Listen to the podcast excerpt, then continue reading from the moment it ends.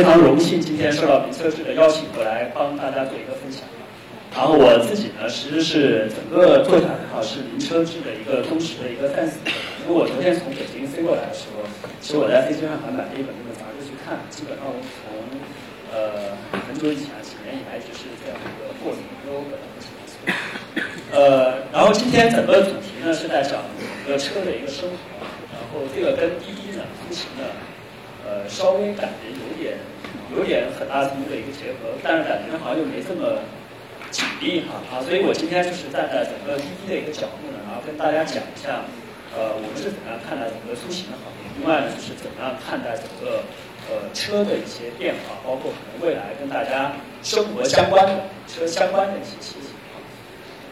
呃，这个是今天整个的一个演讲主题，就是叫未来的汽车生活。当然，我更多的呢，可能是从我们最近做的一些事情。然后从整个滴滴本身在未来的一个定位上，跟大家做一些分享。好，呃，这张图呢是整个滴滴从呃出租车开始，一直到今天推出各个业务的一个大概的一个时间节点啊，大家可以清晰的看到，从出租车开始，一直到整个专车，然后到整个做企业级顺风车，然后到整个做代驾，以及后近期推出的试驾等等。其实滴滴在过去的三年里面。推出了很多的一些业务啊，特别是在呃过去的一年，就是一五年的时候，其实我们发现整个推出的业务结构是前几年的一些几倍。呃，在推出整个业务的时候呢，整个出行的定位就是刚才跟那个主持人讲一致啊，就是我们其实是想打造整个呃全球最大的移动出行平台。呃，那么奔着这个目标呢，推出了相关的一些业务。那么在这些整个业务的基础上呢，其实滴滴积累了大量的数据、大量的车主，然后大量的用户。那么在这些数据、车主、用户积累完以后，滴滴可以做哪些事情？好，这个可能是我今天更想跟大家去做一些分享的一些内容。好，那个我首先自我介绍一下啊，那个其实我本人呢，在做整个呃大数据也好，还是做汽车也好，因为跟自己背景相关一些。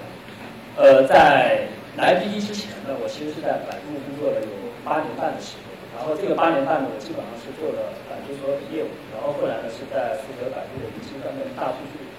相关的一些内容。所以在近几年哈，就是在看整个大数据包括整体行业的时候呢，其实这个跟我的背景就比较相关。然后我对整个传统行业或者我们说的整个实体制造业跟整个互联网是怎么样结合的一个方式，其实这个东西思考的还相对比较多一些。呃，然后第二个标签呢，我觉得就是我本身呢是一个，呃，我觉得我觉得可能是这个一般的男人，可能大概差不多这样一个情况，从小都是比较喜欢车，所以我基本上是从小喜欢车一路过来，然后我平时自己，呃，大部分的爱好也就是去开车，然后去赛道开车，或者是去整个玩车也好，其实跟车比较相关的，所以这个基本上是我自己身上的一个标签。但是呢，在往下结合的时候，我是觉得在未来的整个车的相关生活，包括我们在推进新的产品的时候，大部分的标签基本上还是在围绕这两个标签。第一个呢是大数据，第二个呢就是汽车。我们想看在大数据跟汽车这两个标签上面，大概会诞生出来什么样的一个新的模式出来。呃，在今年的十月二十三号的时候，然后滴滴推出了一个呃叫滴滴试驾的。然后在十二月十二号的时候，然后滴滴是第一次在整个呃试驾的频道里面做的第一次售车的一个活动。然后这两个事件推出来的时候，呃，我当时接到很多那个之前媒体的一些电话，呃，特别频繁，有的可能那天业务推出来第二天吧，第二天夜里的两点，然后我还接到电话，就是那个在问我说，这个滴滴是不是做了一个重大的一个战略调整啊，是不是要去卖车了还是？啊，这个是当时很火爆的一个话题。所以今天呢，我们其实在回过头来看的时候，在整个试驾跟电商上，滴滴的一些思考，包括滴滴想发挥的一些优势，啊，到底是什么？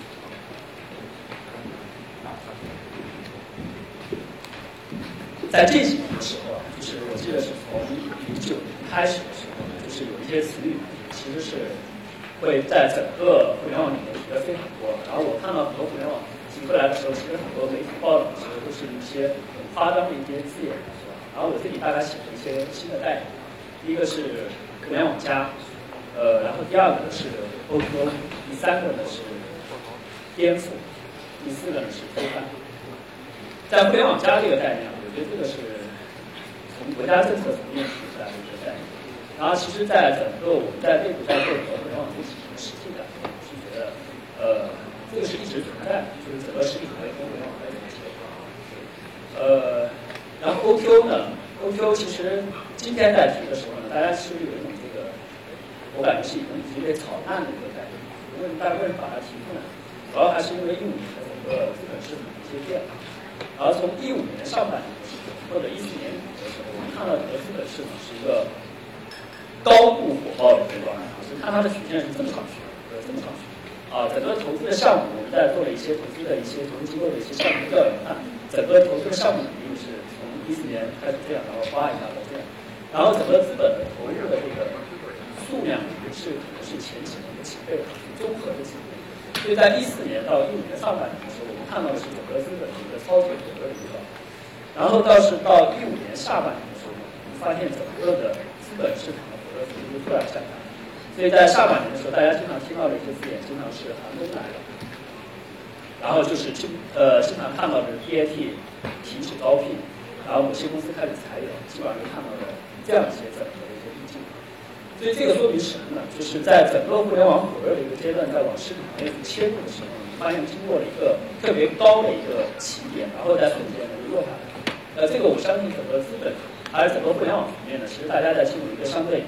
理性或者去理性的一个状态。这个对于整个我们站在里面的时候，我是觉得是非常好的一件事情。其实站在我们本身来讲，并不希望资本有一个责任状态，因为这个时候呢，会打乱所有人的判断，就是你推出来的所有的。业务也好，模式也好，在所有的创新里面，可能很多都是伪命题。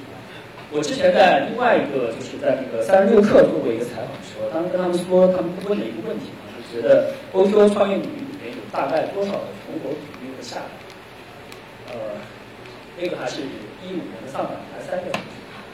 呃，我当时给的比例，我是说我预估的话，在百分之九十九的企业里面可能都会死掉。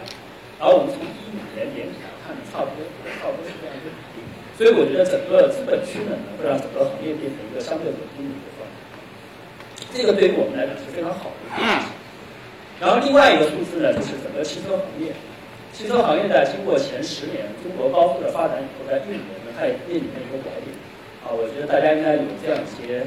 声音啊，或者是这样一些感受在啊。对汽车行业来讲，一五年也是不太容易过的。然后据我们在北京观察到的情况来看，在一五年的上半年到上半年期间啊。北京的整个 4S 店在光北京一个城市啊，也关掉了一百多家 4S 店。那这样的一个情形呢，是市场的一个情形，带来的整个汽车销量，同样看到同样是一个。汽车销量在经过十年的高速增长以后，也在往下降的一个过程啊。那这个这个很多媒体也会在问啊，就我们内部讨论的时候也会在问，到底汽车行业或者中国未来的汽车行业，它到底是一个什么样的情况？未来会演变成什么样的情况？这可能都是我们一直在思考。包括我们跟互联网跟汽车行业在做整体结合的时候，变成什么样的一个样子？所以这个是我们今天整个在思考这件事情的时候立足的那个时间，我我觉得是一个时代的一个立立足，刚好是一个时代的转折点。所以在这样的一个转折点下面呢，我相信是在整个的模式上面，包括整个的业务产品上面，其实它需要一些创新的进展出来。呃，这个也是我们第一在一五年，包括一六年未来即将做的事情。是希望能借助这样一个时间节点，在整个的汽车产业里面呢做一些创新的模式。呃，提到颠覆跟推翻呢，这两个词呢是整个互联网里面会被提的特别多的一些概念啊。当然，我本人呢是特别讨厌这种概念。呃，简单来说，这么这么说吧，一个行业在它沉淀了几十年以后，甚至上百年以后，然后一群。刚干了几年，甚至还刚干了一两年那群人，进来以后就说我要干掉这个行业，或者我要推翻这个行业，呃，这是这是可笑至极的一个想法，所以我特别不认同。但我认为另外一点是对的，就是一群人进来以后，一定可以促使一个产业做出升级，一定能帮到这个产业解决这些痛点的时候，帮助产业做一次升级。我觉得这个可能是我们最大的价值，包括整个互联网在往实体行业去切的时候，这是一个最大的价值。哦，这个是我们当时整个滴滴定位的一个心态。然后我之前在跟那个有一次我跟那个汽车之家的那个秦志聊天，还有跟那个易车那个李斌聊天的时候，啊大家就说到这个，当时他们做很多事情的时候，也感觉是冲劲，然后然后呃所有的所有的厂，或者就是另外的一些合作团体，大家排斥的心态会比较多。呃，但我觉得站到今天这个时间节点上，可能我们自己内心的状态还是希望是一个合作共赢，能充分发挥各个合作方或者各个领域里面每个人每家的企业的一些特点，来做一些改良，来做一些产业升级，这可能是我们最大的诉求。呃，下面呢跟大家分享一下，就是在这个时间节点上，我们往汽车行业去切的时候，或者往整个跟汽车相关的一些产业，包括媒体、包括经销商、包括厂商，在跟这些合作方联动的时候，到底是什么样的思路？然后滴滴试驾这个产品呢，大概是在十月二十三号推出的。其实当时源于一个很偶然的一个机会啊。第一个机会的话，是因为我们一次内部的一些讨论，就是我们同为在聊天的时候呢，就说滴滴平台上有这么多的车主的用户。有这么多车了，我们是不是可以做更多的一些事情？呃，但是当时那个也谁也没当真，就没往心里去，就觉得呃聊聊就算了。第一次感受。第二个感受呢是，我陪我的一个朋友去买车，因为我本人呢比较喜欢车，所以我一般朋友买车的时候会来找我问一下，大概是这样一个情况。啊，这次购车经历呢，就让我这个感受特别不一般。呃，我相信呢，我分享出来以后，大家应该也。非常有自己的实际体会。呃，这个是我们站在整个用户的角度，我们来看一下整个买车里面他要干什么。我记得当时那个朋友跟我说的时候，他说了一点，呃，他说我大概只能告诉你大概买多少钱的车，除此以外呢，我一无所知。你别跟我讲什么车型啊，什么动力啊，什么配置啊，我都不太懂。所以他大概只给的范围是三十四、三十万到四十万之间的一辆车啊。这个就是他的诉求。那么他花了大量的时间在网上搜搜寻了所有的信息，包括车的品牌也好，车型也好，其实找到很多信息。啊，终于决定下来说，我们来拿这个几个品牌的车，然后就跟我商量一下，说我们一起去看车吧。呃，然后我就陪他做了一次经历，一次看车的一个经历啊，这还仅仅是看车的。北京呢，它城市比较大。然后它在东南西北上呢放了很多的 4S 店，各个品牌上的商业化存在。所以我陪他看这几个品牌车的时候呢，基本上把北京的城东南西北都转了一遍。看完以后呢，最大的问题，我们整个当时体会下来最大的问题，车作为一个大众消费品啊，就是我在花几十万去买那辆车的时候呢，有一个最最严肃的一个问题，就是我没有办法去开这个车。就是在我整个买的时候，虽然 4S 店呢也提供了很多试驾车，但是呢。要不就是特定的车型没有，要不就是呢，说你等一周以后或者等两周以后再来试，我们给你排上。那这种局面呢，就造成说，其实用户的整个购车环节里面最重要的一个环节，就是整个体验环节，其实被砍掉了，就没有。啊，我知道在之前呢，其实很多媒体，包括咱们呃厂商也好，其实会搞很多线下的一些试驾活动，但是它的覆盖比例跟覆盖人群呢，其实相对非常少。所以这个是当时整个在购车环节体验环节里面。最大的一个啊，我觉得没法解决。再往下走呢，就当我们体验完这个车以后，最大最大一个问题是价格的问题。啊，毕竟是几十万的一个东西啊，而不是说我去街上买个买个包子或者就是买双袜子这么简单啊。其实大家对价格还是非常敏感，因为车价一相差可能就几万块钱。当然，我们当时问的是三家四 S 店，就北京的十三家四 S 店，回来以后呢。没有任何两家的报价形象，大家能体会这个心情吗？就是，就是他当时给我的直观感受就是说，这个是不是我们都是被骗了？这个实际的情况不是这样，我们怎么买都是感觉被这个 4S 店经销商，其实他没有跟我们很诚心的在做这个生意，这就是用户的实际感受。所以在整个的购车环节里边，从用户开始想一辆车开始，包括他最终的决定去买一辆车，在这个过程环节里边，我们看到在。传统的经销商模式里面，传统的交易模式存在了非常非常多的痛点。那站在我们的角度呢，第一反应就是说，是不是用户存在这个问题？但是在厂商跟经销商的角度，他在这个模式里面获得了最大的利益，所以所以呢，他一直在维护这个模式。但我们再往下走的时候呢，发现不是这么回事。然后接下来大家可以跟我这个视角能稍微切换一下，站在厂商的角度，他是怎么看这个事情？他是什么样的？好，根据 Autodata 的统计呢，在二零一四年，二零一四年的数据哈，全球的厂商大概在全球范围之内投资了几百亿美金去做一件事情，就是在做整个市场营销跟市场宣传。啊，那这个市场营销跟市场宣传的花费呢，大概是花费在户外广告、媒体广告，然后线下活动、体验活动，然后互联网营销等等各个方各个范围。然后在他们的诉求里面呢，他会说我要在全球的呃大部分的全量用户，要尽量的覆盖到我们的角。但是每一笔钱花出去怎么花呢？其实是没有概念。就对于整个主机厂来讲，他对这件事情没有任何判断。那我只能按照，就是已经属于一个被动的一个模式，我必须这么干，因为过往都是这么干，大家也是这么干。但他的诉求真的是这样，这肯定不是一个最终的一个解决方案或者最终的一个问题。所以在整个这个模式里面，我们发现厂商在他花了几百亿美金以后，其实他并没有特别轻松的或者特别容易的来接触到他的用户。这整个我们看下来，整个交易模式里面存在一个最大的一个弊端，就是厂商跟用户其实是非常割裂的一个环节。啊，大家注意这个割裂啊，这其实是很严重的一个问题，就是就是它意味着在整个商业市场里面最大的一个大众消费市场。它的生产商跟它的用户之间是完全割裂的，大家可以敢想象这个事情，就是你能想象我花了可能几十亿，甚至说上百亿的一个人民币的投入来研发一款车，但其实我跟我的用户是割裂的。那这个模式呢，如果再这么持续下去，它必然会对这个行业带来巨大的一个矛盾啊，巨大的一个问题存在。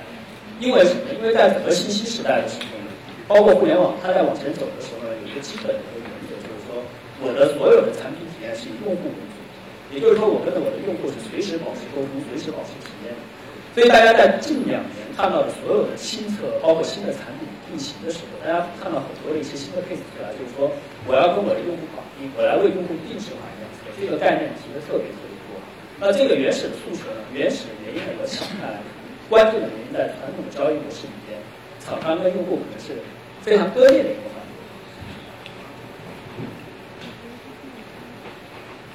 好，接下来我们再换一个视角，就我们站在整个经销商的视角来看这个问题。我刚才一直跟大家讲，就是用户在整个买车的过程里面呢，其实它这个价格是非常敏感，但是我们发现经销商并没有能够提供一个准确的价格出来，呃，甚至说还在大家还在打价格战。那这个原因是什么？就是经销商本身真的想这么做。我有一次跟那个北京一个经销商集团，他们一个常务书长搞了一个会议，然后去参加那个会。在去那个会之前，我自己心里面有一个这个先入为主的一个概概念啊。我当时觉得整个经销商集团这个互联网或者这种模式改应该都太早，所以导致这个问题。但参加这个会议以后呢，完全颠覆了我的想法。我发现他们在整个新的模式探索跟新的方向上的探索，远比我们要想多得多。但是为什么他这么转型这么难呢？就我经常听到说，整个在做一次身体做一次调整是这么难，就说既有的模式里面，经销商已经属于这个状态。就是它已经属于整个我我开店，然后我来坐坐在店里面等客户上，然后来做整个这个环节，其实已经形成一个既有模式。那在整个既有模式下面，大家在进入一个相对成熟一个阶段的时候，它能提升销量的唯一办法就是通过价格战的方式。啊，这个是将整个市场带入一个特别个性循环的一个状态，所以这个可能是最大的一个问题。我们看到整个经销商其实是在过去的一年里面处于一个非常痛苦的一个状态。好，刚才呢跟大家站在三个不同的维度，我们在看整个汽车行业里面的一些角色哈，包括用户，包括厂商，包括经销商。然后我当时总结了几个问题，就是把各方面的那些问题，包括各方做的一些事情，大家列了一个表。列完表以后呢，我发现很有意思的一件事情。啊，当时呢我就想到这个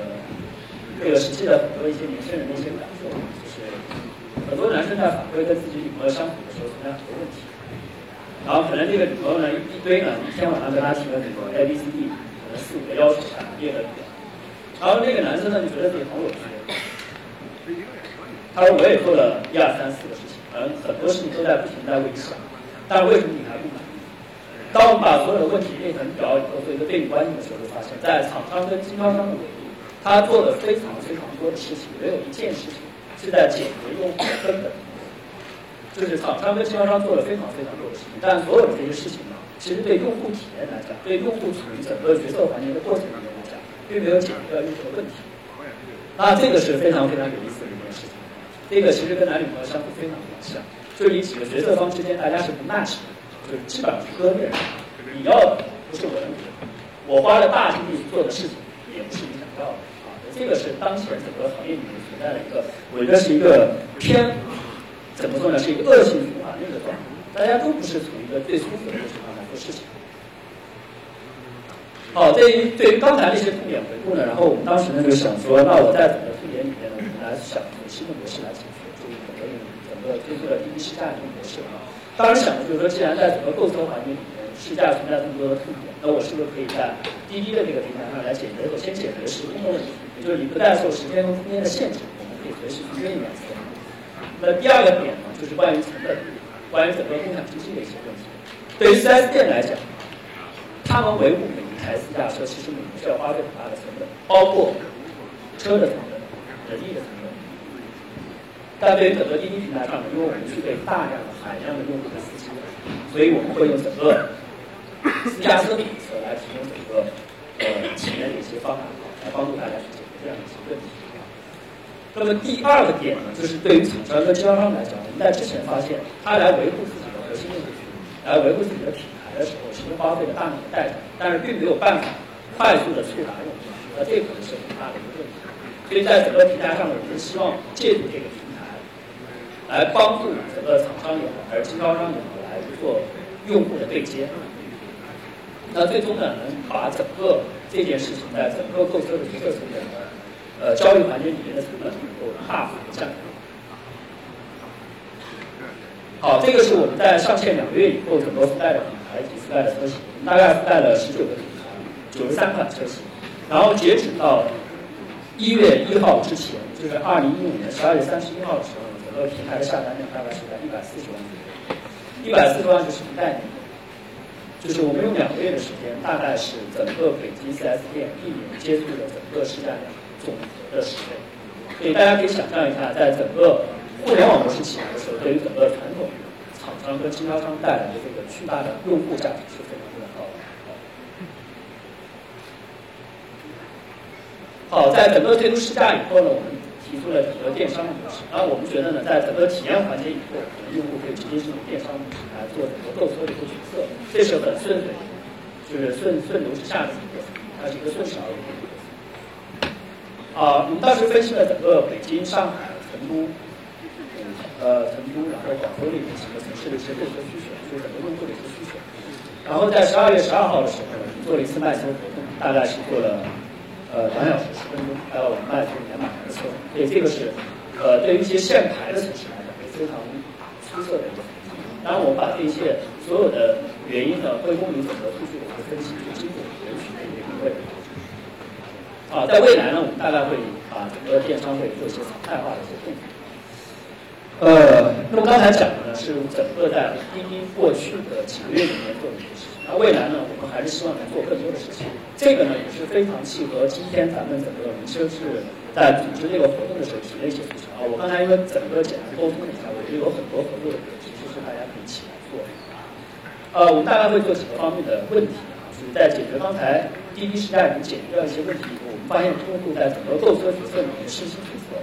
厂商里面的用户触达都还存在很大的问题。那如何把这一块解决？这可能是接下来要做的核心的。对于信息决策难的问题呢，我们是希望整个基于个性化推荐来重新做这件事情。因为在滴滴平台上，就是其实我们积累了大量大量的车，就我知道每一个用户其实他自己具备的什么样的车。大家现在从所有的资讯网站，所有看所有内容的时候呢，其实有一个感觉就是说。呃，我正在盲目的看所有的事情，可能对于我来讲，有些车型是完全跟我无关的，但是我被迫在用户的整个信息筛选里面，其实做了很多这样的东西。但在未来，这肯定是一个很合适的模式。对于每一个用户来讲，应该精准的推荐他关心的信息，跟他相关的一些信息，甚至说他自己这台车的所有的资讯信息也好，保养信息也好，别的用户的使用信息也好，改装信息也好，其实是把这些信息融合在一起，以每个人每台车为信息的聚焦点来整合做信息。而不是现在可能大家基本上还是一个符号模式、分散性的做信息的。好，对于厂商来讲，我们会提出一个粉丝基金的概念，就是说，呃，我们看到在这几年的所有大宗的电子消费品里面，包括苹果也好，包括像最近提出来的自媒体